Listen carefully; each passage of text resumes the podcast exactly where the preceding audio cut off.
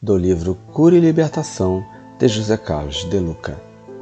Se nos tornamos doentes por escolhas contrárias ao amor, temos a mesma condição de recuperar a saúde ao permitir que o amor volte à nossa vida. Se nos aprisionamos ao sofrimento andando pelos caminhos tortuosos do orgulho, temos a opção de nos libertar da dor ao mudar para a estrada do amor e da caridade. Se nossos caminhos se fecharam pela forma negativa que passamos a viver, temos a possibilidade dos nossos pensamentos, palavras e atitudes. Se ontem estávamos brigados com Deus, achando que Ele nos reservava uma série de castigos, hoje temos a condição de entender que Deus nos aprova e tem planos maravilhosos de progresso e felicidade para nós.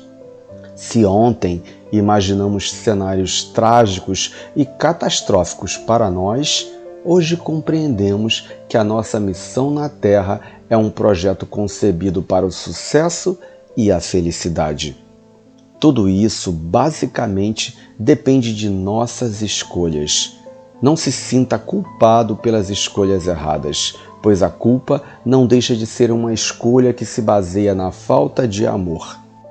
Como escreveu Marianne Williamson, para Deus não existem mocinhos ou bandidos, existem as escolhas amorosas que vão ao encontro da felicidade e as escolhas sem amor que vão ao encontro da dor.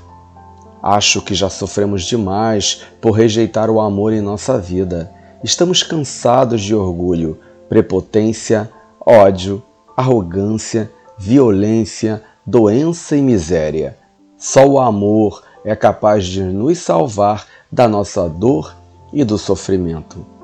Que neste domingo, meu irmão, você possa cultivar o amor em todas as suas ações, pensamentos e sentimentos. Que você tenha um dia lindo e abençoado. Bom dia.